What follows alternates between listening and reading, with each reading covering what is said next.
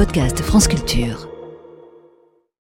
Le billet politique, Stéphane Robert, a un inquiétant scrutin européen pour Emmanuel Macron. Emmanuel Macron a enfin pris une décision en vue des élections européennes. Il a arrêté une date et un lieu pour le premier meeting de campagne. Ce sera le 9 mars à Lille, six jours après le lancement de campagne du Rassemblement national à Marseille. Mais ce scrutin se présente mal. C'est dans trois mois et demi et ça se présente mal pour le camp présidentiel. Les sondages sont têtus. Ils accordent une confortable avance à la liste conduite par Jordan Bardella sur celle qui portera les couleurs du président et ça fait des mois que ça dure. Selon les enquêtes, l'écart oscille entre 7 et 12 points. Plus grave encore, depuis quelques semaines, tous les instituts donnent à la liste macroniste un score inférieur à 20%. Il faut bien sûr être prudent avec les sondages. La campagne électorale n'a pas encore vraiment démarré et pour ce type de scrutin, beaucoup d'électeurs se décident au tout dernier moment.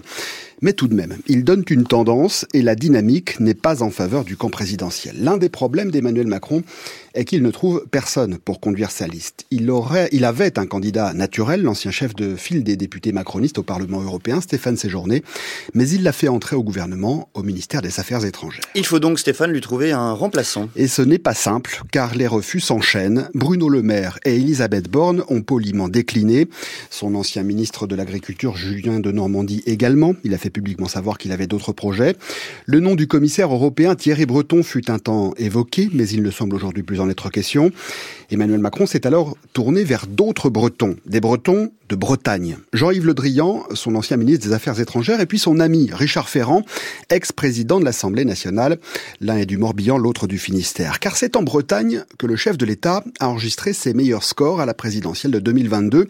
C'est la région qui a le mieux résisté à Marine Le Pen. Et il considère que la clé du scrutin européen réside dans le degré de mobilisation de ces électeurs qui ont voté pour lui il y a deux ans. Il voulait par conséquent un breton pour conduire la liste. Seulement, là encore, Jean-Yves Le Drian et Richard Ferrand ont refusé. Depuis, Emmanuel Macron semble ne plus savoir vers qui se tourner. Des candidatures improbables ont surgi, celle de l'ancien journaliste Bernard Guetta, élu député européen il y a cinq ans, à qui personne n'avait pensé jusqu'ici. L'ami d'Édouard Philippe, le député européen Gilles Boyer, a proposé de ressusciter Clément Beaune, l'ex-ministre des Transports, qui est en froid le président et qui a été évincé du gouvernement à l'occasion du remaniement. Aux dernières nouvelles, Emmanuel Macron souhaiterait désormais désigner une femme. Et il hésite entre Valérie Hayé, actuellement à la tête du groupe Renaissance au Parlement européen, mais qui n'est pas du tout connue et identifiée en France, et puis Maude Bréjon, députée des Hauts-de-Seine, une habituée des plateaux télévisés, mais qui, elle, n'est pas une spécialiste des questions européennes. Bref, c'est le brouillard le plus complet. En attendant, et faute de mieux, c'est le Premier ministre Gabriel Attal qui fait campagne.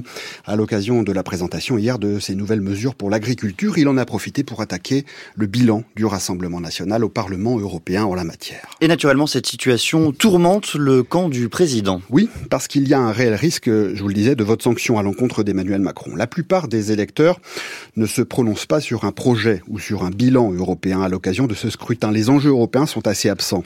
Plusieurs enquêtes ont, ont été réalisées sur la question et elles montrent que l'Europe est mal comprise, perçue comme bureaucratique et lointaine.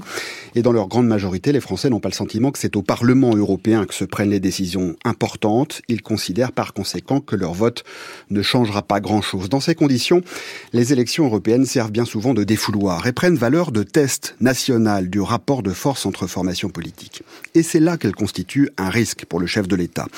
Déjà parce qu'il y a un an à peine, il a fait voter une réforme très impopulaire, la réforme des retraites, et qu'elle est encore dans les mémoires. Ensuite, parce que les 49.3 à répétition déclenchés à l'Assemblée nationale par Elisabeth Borne ont installé le sentiment que le pouvoir exécutif brutalise le Parlement et que la démocratie fonctionne mal.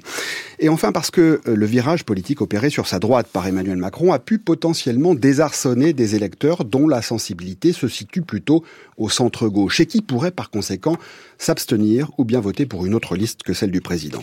Si réellement, si réellement c'est le cas, si réellement un vote sanction s'exprime le 9 juin, ça pourrait avoir des conséquences importantes. D'abord, ce serait un désaveu cinglant pour quelqu'un qui a fait de l'Europe un élément constitutif de son identité politique. Et puis, Emmanuel Macron se retrouverait affaibli, à la fois sur le plan et sur le plan national, ce qui compliquerait un peu plus encore la délicate situation dans laquelle il se trouve avec l'absence de majorité à l'Assemblée nationale. Merci beaucoup Stéphane Robert. Votre billet politique est à retrouver sur le site de France Culture, franceculture.fr et sur l'application Radio France.